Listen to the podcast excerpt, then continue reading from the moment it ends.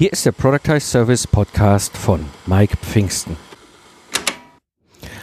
Eine sichere Stammkundschaft ist ja schon was Schönes, gerade wenn man so ein freiberufliche Dienstleistungsgeschäft hat. Aber wenn du merkst, dass sich dein Geschäft verändert, was machst du mit liebgewonnenen Kunden, die nicht mehr passen?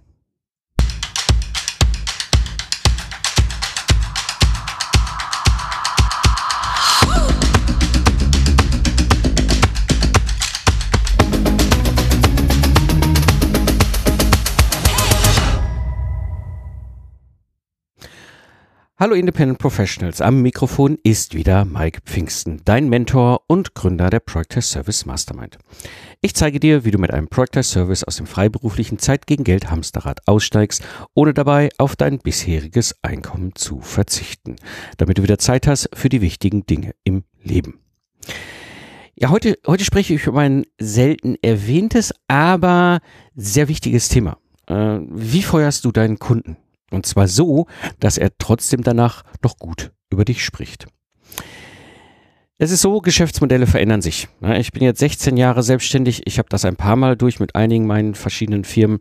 Und gerade wenn du wechselst von dem klassischen freiberuflichen Zeit gegen Geld tauschen in einen Productize Service hinein, machst du einen massiven Wechsel weg von einem oftmals analogen ja, Zeit gegen Geld Modell hin zu einem digitalen Geschäftsmodell für Freiberufler, einem Product Test Service. Und damit verändert sich zwangsläufig auch die Kundschaft. Und das wirklich, dass es schwierig sein kann, das kann ich gut nachvollziehen, weil ne, so nach zehn Jahren, wenn du in einem guten Geschäft mit alten und, und, und liebgewonnenen Kunden unterwegs bist, diese dann ziehen zu lassen, da ist, da spielt nicht nur Geld die Rolle. Klar, natürlich. Wir denken natürlich immer über das ganze Thema Umsatz und wie ist es dann, wenn ich jetzt den Umsatz nicht mehr bekomme. Es ist dann auch aber auch ein emotionales Thema, wenn es darum geht, Kunden ziehen zu lassen. Und die Frage ist natürlich, wie kann man das machen? Denn ich sag mal, beste Kunden feuern ist für Selbstständige, ja, ich sag mal, vergleichbar schmerzhaft wie eine Trennung in einer äh, nicht mehr funktionierenden Beziehung. Aber sie ist notwendig. Und wir wissen das selber aus unserem privaten Leben, dass es manchmal besser ist, diese Entscheidung zu machen. Aber die Frage ist, und wie kann man dann vorgehen? Und gibt es eine mögliche strategische Vorgehensweise, die ich da wählen kann, wenn ich von mein, mich von meinen alten, aber oftmals besten Kunden trennen will? Um mal einzusteigen in das Thema, warum bleiben wir mit alten, liebgewordenen Kunden zusammen? Das hat oftmals mehrere Gründe. Also erstens ist es natürlich so, solche Beziehungen, solche Geschäftsbeziehungen haben sich ja auch über Jahre entwickelt. Irgendwann gab es mal so den ersten Tag der Anfrage und ähm, man hat dann so die ersten äh, Projektaufträge mit dem Kunden gemacht und das hat gut funktioniert und der Kunde funktioniert auch gut und wir funktionieren gut mit dem Kunden zusammen und alle sind glücklich und zufrieden. Und selbst wenn du jetzt merkst, hm, eigentlich ist es nicht mehr die Zeit. Eigentlich ist es nicht mehr die Situation, dass du mit dem Kunden noch weiter zusammenarbeiten kannst oder willst, weil, wie gesagt, der Kunde sich auch verändert hat oder du hast dein Geschäftsmodell vor allem verändert, das kommt viel häufiger vor, ist ganz groß diese Angst vor Umsatzverlust. Wenn ich mich doch jetzt von diesem Kunden trenne, trenne ich mich doch von Zehntausenden von Euro Umsatz. Ja, stimmt, ist, ist wirklich ein Riesenthema. Und oft auch so der der rationalste Grund, warum wir dann doch an alten Kunden irgendwie hängen bleiben. Ähm, natürlich kommt aber auch noch ein zweiter Punkt dazu. Und dann, dann ist es oftmals auch eine Frage Verlustreputation, ja, wie, wie ist mein Standing, wenn ich jetzt diesen Kunden äh, abschieße, ne? also gerade wenn es ein Kunde ist, der einen großen Namen hat oder sowas, ja, auf dann ist es manchmal auch verbunden, die Kunden, wenn wir unterwegs sind, die kennen sich auch untereinander, ja, und dann hat man so ein bisschen auch die Angst davor, so, hm, dann redet irgendwann mal der Kunde mit dem anderen, na, also sprich, irgendwo ein Mitarbeiter vom Kunden A spricht mit einem Mitarbeiter vom Kunden B und erzählt, ja, der Pfingsten, ja, der hat uns sitzen gelassen, hat man Angst vor und dann denkt Kunde B so, oh, macht er das mit mir auch oder sowas. Ja, das ist auch immer so ein, so ein unterschwellige Angst, die damit ähm, reinspielt, die uns davon auch abhält, ob wir den Kunden dann doch nicht lieber behalten. Sagen, er ist nicht, passt nicht mehr so und so. Na, lieber, lieber den Kunden noch behalten. Ja. Aber dann gibt es noch einen Faktor. Und der Faktor ist nicht zu unterschätzen. Neben der Angst, die ich ja gerade beschrieben habe, Angst vor dem Umsatzverlust und Angst vor dem Verlust der Reputation bei der Kundschaft, gibt es noch ein ein Riesentreiber, warum wir bei unseren alten Kunden bleiben. Gewohnheit. Der Mensch ist ein Gewohnheitstier. Ja? Und wenn man mit Kunden über Jahre zusammengearbeitet hat und dann hat man mit denen mehrere Projekte gemacht und ja, man ärgert sich manchmal, dass es Zeit gegen Geld auf Stundensatzbasis ist oder was auch immer dann mit dem Kunden manchmal nicht so gut funktioniert und jetzt verändern wir auch noch unser Geschäftsmodell, aber ja, irgendwie, ach, weißt du was, das funktionierte immer, der hat auch immer irgendwie seine Rechnung bezahlt, nicht immer pünktlich, aber doch eigentlich ganz okay, ja, und ja, ach komm, machen wir doch irgendwie weiter, es ist schon okay, machen wir den nächsten Auftrag auch noch, obwohl ich eigentlich gar nicht mehr will, aber ist egal, komm, weißt du was. Und dann gibt es noch ein, manchmal eine Situation, dass man einen Kunden oft nicht so ziehen lässt. Das hat viel mit dieser Gewohnheit zu tun, weil man ja auch gewohnt war, mit dem Kunden genau diese Dienstleistung zu machen. Wenn du aber diese Dienstleistung nicht mehr anbieten willst und es absolut Sinn macht, dass du diesen Zweig in deinem Geschäft abschneidest, dass du sagst, ich mache diese Dienstleistung nicht mehr, really? Es ist so lieb gewonnen. Wir haben ja lange gut auch miteinander zusammengearbeitet. Und jetzt, jetzt hänge ich das an den Nagel. Naja, weiß ich nicht. Und das ist oftmals so, das sind so die Gründe, es ist oft eine Gemengelage. Es gibt nicht diesen einen Grund, aber es sind oft so eine Gemengelage von Gründen, die uns dann davon abhält, zu sagen, ach, weißt du was, war eine schöne Zeit, aber ich glaube, es ist besser, wenn wir getrennte Wege gehen. Ja, und, und, das führt dann dazu, dass wir manchmal auch einen Kundenstamm haben, wo wir sagen, ja, ist ganz nett, aber eigentlich will ich den Teil nicht mehr. Ja, ich will eigentlich ganz andere Kunden, ich will eine andere Dienstleistung nach vorne bringen. Und diese Situation passiert gerade mit, wenn du auf ein Product Service Geschäftsmodell wechselst. Öfter mal ist mir auch passiert. Warum müssen wir uns aber von den Kunden lösen? Und das ist, das ist etwas, was uns immer wieder bewusst ist. Wenn, wenn wir in diese Situation reinkommen, da gibt's keinen harten Indikator oder irgendwas, wo wir sagen, jetzt ist es der Punkt erreicht. Manchmal ist es so schleichend, dass du merkst, ah, eigentlich müsste ich mich da mal auch verändern und mit dem Kunden mal reden, dass wir einfach sagen, komm, es war eine schöne Zeit und lass uns gut sein.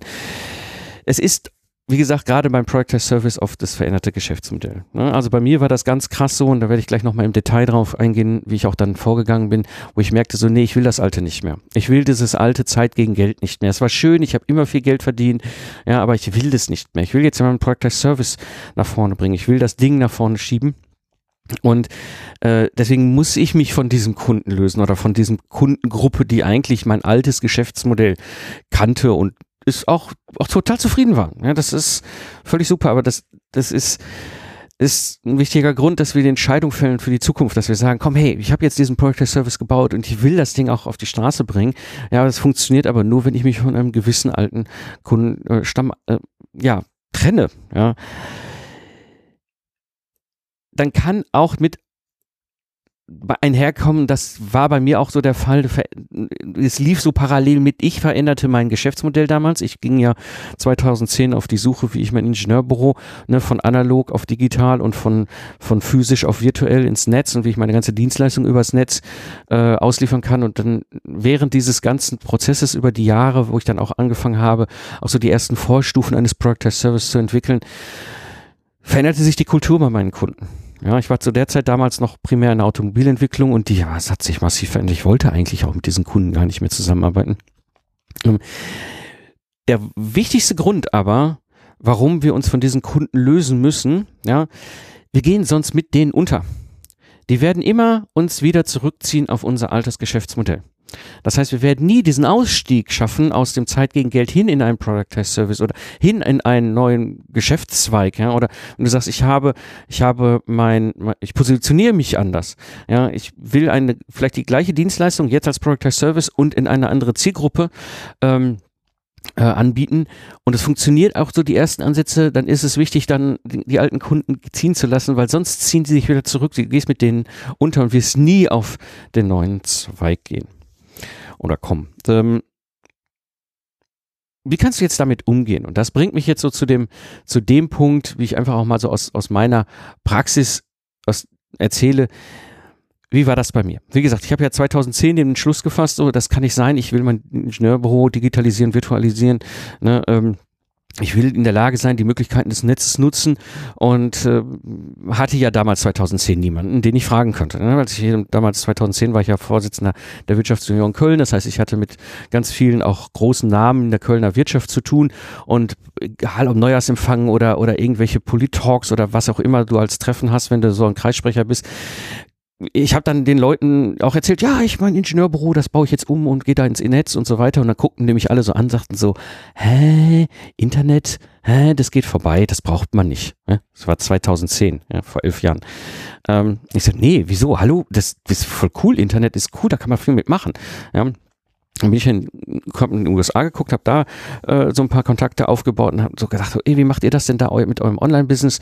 Ja, und dann guckten die mich so an, so, ja, wir verkaufen Online-Kurse, E-Books, äh, wie eine professionelle B2B-Dienstleistung äh, übers Internet ausliefern. Öh, nee, da kennen wir uns auch nicht mit aus. Und so war ich ja damals alleine und keiner konnte mir genau erklären, wie das denn funktioniert. Und so habe ich dann angefangen, mit der Zeit so die ersten Ideen zu entwickeln, so die ersten, so die ersten, ja, ich sag mal, das waren so Prototypen, ne, wo ich angefangen habe, mit Festpreis zu experimentieren, wo ich angefangen habe, so mit klaren Abläufen zu experimentieren in meiner Dienstleistung und äh, war aber zu der Zeit noch aktiver Troubleshooter. Das heißt, ich war ja seit 2005 als freiberuflicher Ingenieur, Troubleshooter im Projektmanagement. Das heißt, die haben mich immer dann gerufen, wenn sie ihre Projekte einmal komplett in die Wand gefahren haben und ich habe den dann wieder rausgeholt, aufs Gleis gestellt und rausgefahren. Und ich habe einen so einen Kunden aus dieser Zeit, das ist ein, ein großer, internationaler, namenhafter Automobilzulieferer. Ähm, französischen Ursprungs, der im Stuttgarter Raum ein großes Entwicklungszentrum hat. Und bei denen war ich dreimal zu Gast als Troubleshooter. Ja, und beim, äh, beim dritten Mal, als sie mich schon angesprochen hat, noch bevor ich das Projekt damals dann übernommen hatte, 2011, habe ich gesagt, so Leute, es ist ganz schön teuer, was ihr hier tut. Ne? Also ist schon klar, es ist jetzt das dritte Projekt, was ich hier aus den Kohlen hole für euch. Könnt ihr das nicht, also so, das war aber so die, ne, das war noch so die Zeit, wo ich nicht wusste, wie ich mein Ingenieurbüro umbaue, aber über die Zeit, wo ich dieses Projekt dann rettete und anschließend dann auch ähm, wieder zurück übergeben habe an die angestellten Projektleiter, ähm, baute ich ja schon parallel rum. Ich hatte ja schon den Zukunftsarchitekten. Es kamen so die ersten Anfragen zum Thema Lastenheft-Dienstleistungen hoch. Ja, es kamen so die ersten Anfragen zum Thema Mentoring im Systems Engineering hoch. Alles noch so Vorstufe, alles noch so, da war noch nicht so konkret wie 2015, als ich dann wirklich den Sprung in den Project Service wirklich vollzogen hatte. Aber ich merkte so, nee, also dieses, das mit dem Troubleshooter-Dasein, das ist cool. Ja, ich habe immer richtig gutes Geld verdient. Das war nie ein Problem. Ähm, ich habe gute Stundensätze gehabt. Die Kunden haben auch gezahlt. Da habe ich von Anfang an, ich war immer direkt mit den Kunden im Projekt. Ne? Ich habe keine Seelenverkäufer, haben wir die früher genannt, ne? da irgendwelche Vermittlerfirmen dazwischen gehabt, sondern ich war immer direkt äh, mit den Kunden in der Zusammenarbeit. Das hat der Einkauf immer gehasst, aber so war es dann halt nun mal. Äh, hochspezialisierte Feuerwehrmännchen im Projektmanagement, die kriegst du halt nicht über einen Vermittler. Naja. Ah, aber ich merkte mehr und mehr, ich saß in diesem Projekt, ich hatte mittlerweile die Weichen alle in die Richtung geschoben, dass es dann wieder Richtung Erfolg lief. Ja, es war absehbar, dass wir in, in, in, in den nächsten sechs Monaten ja auf die Zielgerade kommen, durchs Werkstor durch, die Produktion starten kann und so weiter. Also die Dinge, die wichtig waren, umgesetzt. Und nebenher lief schon so dieses prototypische, was ich heute ja, die, diese Vorstufe meines Practice Service Business im Ingenieurbüro nannte. Aber ich merkte, dieses Neue ist cool, das Neue macht Spaß. Vor allem bei dem Neuen habe ich nicht mehr diesen Reisezirkus. Ja, es funktioniert wirklich. Ich kann meine Dienstleistung über das Internet ausliefern. Ja, ich kann die Möglichkeiten des Internets nutzen. Ach, der Zukunftsarchitekten damals, ne? Das ist ja mein erster Podcast gewesen der lief ja dann auch schon eine gewisse Zeit und ich merkte, es ist eine Hörer-Community und die möchten auch gerne äh, sich vernetzen mit mir, mit anderen und fragen mich nach Rat und fragen mich auch nach Unterstützung, nach Dienstleistung. Und dann fragte ich mich so, wie werde ich diesen, diesen Stammkunden los? Ja, und zwar so, dass ich da nicht verbrannte Erde hinterlasse. Und da habe ich einen Trick angewendet, ähm, den kann ich jedem empfehlen. Der ist, kommt eigentlich aus meiner Troubleshooter-Zeit. Und zwar ist es so, ähm, als Troubleshooter wenn ich so ein Projekt da übernommen habe, ich war ja externe Führungskraft, ja, das heißt, ich habe plötzlich dann ein Projektteam gehabt, das ich geführt habe. Da ich ja nicht angestellt war, war ich jetzt ja nicht in irgendeiner Form führungsdelegiert, ne? ich konnte nicht, nicht klar sagen, hör mal zu, du machst jetzt das und du machst das, die konnten mich angucken und sagen, ja, Pfingsten, wer bist du? Und das ist, ihr müsst euch das vorstellen, wenn du so in diesem Kontext arbeitest, ist eher so wie Vorsitzender eines ehrenamtlichen Vereins, ja. Da kann ich ja auch nicht hingehen und sagen, so, jetzt möchte ich aber die Präsentation zu deinen Basketballabteilung haben. Dann sagt der, der die Basketballabteilung im Verein, äh, äh, sag mal, bist du bescheuert? Was willst denn du von mir? Ich habe was anderes zu tun, geh. Ja, also du hast, es ist eine ganz andere Art zu führen Und in dieser, in dieser Situation war mir immer von Anfang an das ganz, ganz wichtig, von Tag eins, wenn ich so ein Troubleshooting-Projekt übernommen habe, ich mache mich überflüssig. Das war wichtig. Das war ganz, ganz wichtig, weil so ein Projekt, je nachdem wie groß es war, wie viele Leute da, wie international, wie viel Budget dahinter standen und so weiter, war so ein Troubleshooting-Einsatz neun Monate, dann war das Ding meistens, war die Kuh vom Eis äh, und dann gab es dann je nachdem nochmal so einen Nachklang, manchmal nur nochmal drei Monate, manchmal sechs Monate, aber irgendwann, ich wusste, es muss Schluss sein, weil wenn du so ein Projekt gerockt hast, wenn du das wieder auf die Beine gestellt hast als Troubleshooter, dann ist der Akku alle. Ich wusste genau, ich muss raus aus diesen Projekten und ich muss mindestens mal so zwei Monate auch mal Ruhe haben, um die Akkus wieder aufzuladen, bevor ich den nächsten äh, Projekteinsatz reingehe, bevor ich das nächste Projekt äh, rette. Und so habe ich von Anfang an bei allen meinen Troubleshooting-Projekten, die ich da über die Zeit noch äh, damals als aktiver Troubleshooter gehabt habe, immer die Strategie gehabt, ich mache mich von Tag eins überflüssig. Weil ich wollte ja raus.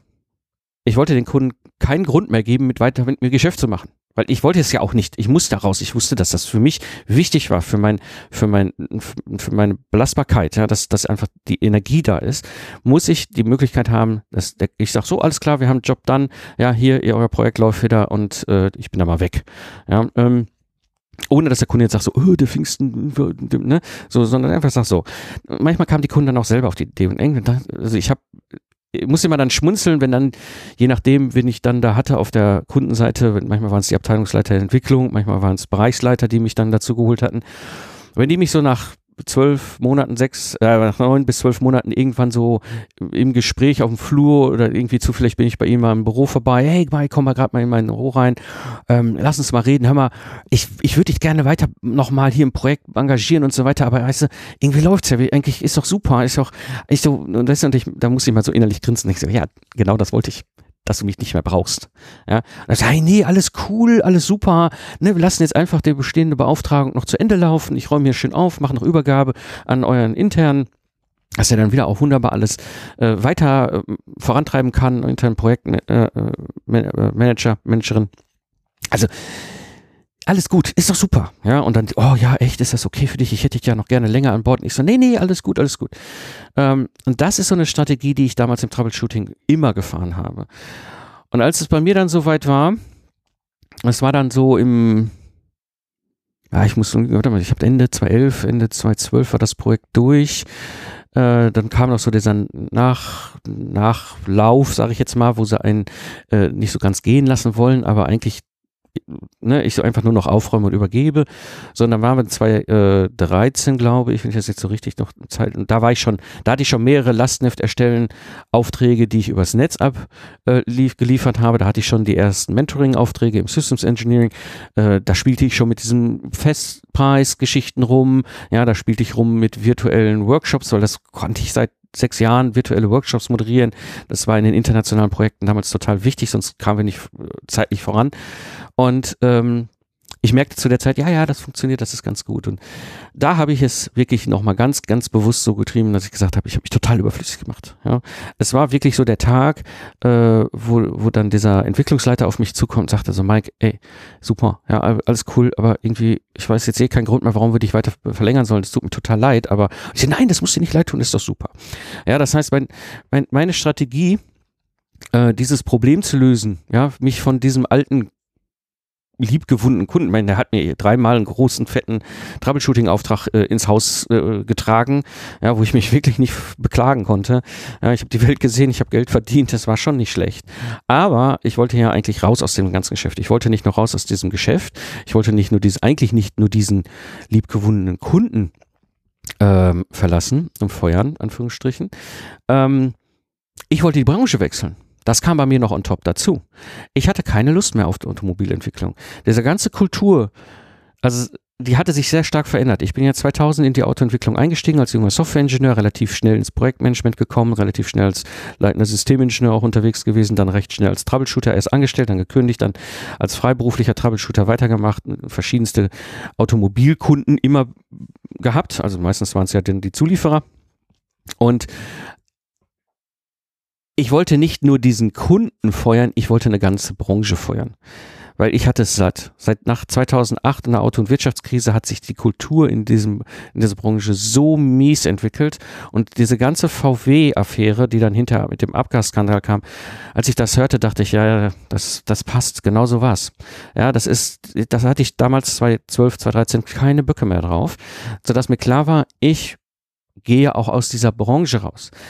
So, das heißt, ich musste zwei Kunden feuern, nicht nur den Zulieferer da, den großen, ne, sondern auch eigentlich die ganze Branche. Und zwar ohne, dass die Branche auf mich sauer ist. Ja?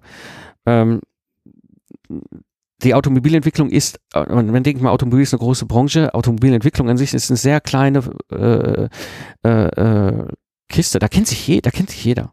Ja, und wenn ich da reinlatsche und einen Brandsatz werfe und dann wieder rausgehe aus dieser Branche, das schlicht Wellen, das kriegt jeder mit. Und ich wollte ja jetzt nicht verbrannte Erde hinterlassen. Who knows, wohin das Leben einmal schlägt. Vielleicht, äh, auch wenn ich es nicht will, vielleicht verändert sich diese Branche wieder und vielleicht akzeptieren sie Productized Services. Ja, und vielleicht ist es ja dann doch wieder auch ein angenehmes Geschäft, was man mit denen machen kann.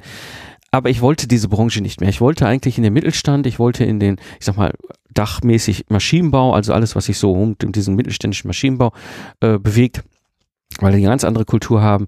Ich habe die dann schon zu, mit den ersten Aufträgen sehr schätzen gelernt. Und ähm, ja, und da habe ich das im Grunde, ich bin ganz langsam, habe ich mich immer äh, ja, ne, äh, überflüssiger gemacht und bin quasi verschwunden. Das war die Strategie. Ich bin wirklich verschwunden. Ich bin so mit der, ich bin so, ich wurde immer unsichtbarer, immer unsichtbarer und dann bin ich irgendwann raus und dann hat auch keiner irgendwie die kannten mich, die kannten meinen Namen. Und ich weiß, dass die heute teilweise noch über mich reden, also positiv über mich reden. Ähm, ich kriege immer noch Feedback aus dieser Branche, obwohl ich jetzt mittlerweile seit neun Jahren, nee, warte mal, lass mich lügen, seit acht Jahren mit denen nicht mehr zusammengearbeitet habe. Ähm, und so habe ich diesen Weg gewählt und dieser Weg ist das, was ich dir sehr empfehlen kann. Also wenn du wirklich so einen Kunden hast, wo du sagst, ah oh nee, ja, den muss ich eigentlich, also eigentlich, der ist ein liebgewonnener Kunde und wir arbeiten seit, ach, wir arbeiten seit acht, sechs, sieben Jahren zusammen und alles ist toll und aber eigentlich passt es nicht mehr. Ich habe mich woanders hin entwickelt und der Kunde ist auch groß geworden. Jetzt haben die plötzlich da irgendwas mit Einkauf und Beschaffung. Das hatten sie früher nicht. Früher hat immer der Geschäftsführer direkt bei mir bestellt. Ja, jetzt muss ich mich die ganze Zeit mit irgendeinem so Buying Center rumschlagen, wo ich keinen Bock drauf habe. Ja, und außerdem will ich denen das auch gar nicht mehr verkaufen. Ich will ja meine andere Dienstleistung den Productized Service äh, verkaufen, vielleicht auch an eine oder andere Zielkundschaft, dann ist das ein Weg, den du sehr gut machen kannst. Dass du wirklich hingehst und jetzt entscheidest so, okay, ich mache alles, um mich überflüssig zu machen beim Kunden. Ja? Und das bedeutet, ich meine mit überflüssig machen, im Positiven überflüssig machen. Ne? Das heißt, dass der Kunde alleine laufen kann, dass der Kunde einen irgendwie nicht mehr braucht. Ja, das kann in verschiedensten Wege laufen. Bei mir war es dann oftmals so, dass ich dann schon sehr schnell, wenn ich merkte, okay, wir sind an so einem Wendepunkt, das Projekt geht jetzt wieder in die richtige Richtung, angefangen habe, äh, aus meinem Projektteam Leute aufzubauen, die mich beerben können. Ja, und dann habe ich auch angefangen, mehr und mehr auch nicht mehr vor Ort zu sein und dann auch Dinge an, an damals dann oftmals waren es die Softwareprojektleiter, die ich mir dann rangeholt habe, ja, ähm, wo ich dann den Softwareprojektleiter stellvertretend mein, mein, mein Meeting mal hab organisieren. Ne, ich habe manchmal so ein bisschen vorgeschobene Gründe gehabt, dass ich, ah, ich kann an dem Tag nicht, aber ne, ich bin auch nicht in der Gegend und so weiter. Kannst du mal dafür die Stunde diesen, diesen, diese, dieses Team-Meeting, äh, ne, den Stand-up-Meeting oder was auch immer halten, so alles gut. Oder haben die das gemacht? Und so habe ich mehr und mehr quasi übergeben an jemand, einem Kunden. Ja, ich habe auch immer weniger darüber geredet. Ne? Normalerweise, wir kennen das alle als Freiberufler. Du sprichst ja schon nom sonst normal sehr früh mit dem Kunden über potenzielles Folgegeschäft. Ja, du willst ja wissen, kommt da was, kommt da nichts? Ja, dann lässt es halt. Dann redest du nicht mit dem Kunden darüber, wie Folgegeschäft aussehen könnte.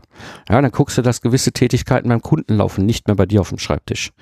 Ja, und so kannst du ganz langsam dich ausblenden, Du wirst immer unsichtbarer für den Kunden. Du, die merken es nicht, dass das weniger wird. Ja. Du hast, und das kommt dazu, aber das kann man dann sehr strategisch planen. Natürlich, wenn du noch ein Zeit gegen Geld auf Stundensatz oder Tagessatz basierendes Geschäftsmodell hast, klar weniger Umsatz, weil wenn du unsichtbarer wirst, dann bedeutet das oft auch mal nicht zum Kunden zu fahren. Ja, und diesen Tag rechnest du dann halt auch nicht ab. Aber das kannst du ja dann selber steuern. Ja, und während du das so machst, ja, während du den immer weiter runterfährst, immer unsichtbarer wirst, immer weniger präsent bist beim Kunden, den du feuern willst, ja, dann äh, kannst du parallel ja auch den Project Service immer weiter hochfahren. Ja, und irgendwann gibt es einen Kipppunkt, das war bei mir dann auch so.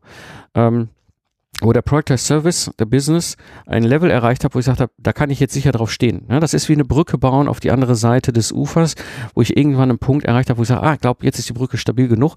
Ich gehe rüber, das trägt sich da drüben alles. Ja, ich verlasse mein altes Business, ich verlasse mein altes Geschäftsmodell. Und dann kann der Punkt sein, wo entweder gerade dein Projektauftrag ausgelaufen ist oder es ist halt äh, ein Punkt, wo vielleicht auch noch Restumfang da ist. Ja, wo du sagst, hey, ähm, guck, wir haben jetzt hier noch irgendwie 50 Stunden über, aber eigentlich ist Job dann, weißt du, ihr braucht mich nicht mehr. Also, ich will jetzt euch nicht das Geld aus der Tasche ziehen, indem ich jetzt hier noch irgendwelche Stunden abrocke. Und die meisten Kunden von mir haben immer sehr positiv reagiert und haben, oh ja, okay, alles klar. Also, das ist so mein Tipp, meine Strategie, wenn du deinen guten alten, äh, geschätzten Kunden feuerst. Ne? Denn das Ergebnis, was du hast, ist Freiheit. Das Ergebnis ist die Freiheit, dein neues Geschäft aufzubauen. Das Ergebnis ist die Freiheit, in dein neues Product Service Geschäftsmodell einzusteigen. Das, das ist wirklich, äh, du steigst ja dann damit auch automatisch aus aus diesem wahnsinnigen goldenen Hamsterrad, was wir uns ja dann oft gebaut haben. Und du steigst ein eben in dieses Geschäftsmodell, wo du viel weniger arbeitest beim gleichen oder noch mehr Umsatz und Einkommen. Und ähm, deswegen macht diese Strategie so viel Sinn. Du, du, du hast die Chance, den, den, den Weg zu gehen. Du kannst das sehr klar steuern über Monate hinweg, wenn du willst. Ja. Du verlässt keine verbrannte Erde. Die Kunden haben dich immer in guter Erinnerung. Und who knows, manchmal wechseln die halt auch in andere Branchen. Plötzlich kommen sie wieder bei dir an. Und sagst du, ja, die Troubleshooting mache ich nicht, aber ich kann euch das Lastenheft. Ach ja, Lastenheft brauchen wir auch. Das hast du ja damals auch immer gemacht. Ja, ja, habe ich. Ja, ja, dann kannst du das machen. Weißt du so, du, ne, das ist, das ist ein sehr eleganter, sehr smarter Weg, rauszugehen, ohne dass du irgendwie mit dem Holzhammer irgendwelche Kunden vor den Kopf haust. Kennst du eigentlich schon mein Buch Productize Service? Ich gebe dir Schritt für Schritt mein Vorgehen an die Hand, wie du aus einer individuellen Dienstleistung einen profitablen Product Service Business baust, damit du wieder mehr Zeit hast für die wichtigen Dinge im Leben. Nutze einfach den Link in den Show Notes und hole dir dein Exemplar. Das war die heutige Episode im Product Service Podcast. Ich bin Mike Pfingsten und danke dir fürs Zuhören. Lach viel und hab viel Spaß, was auch immer du gerade machst. Und so sage ich Tschüss und bis zum nächsten Mal.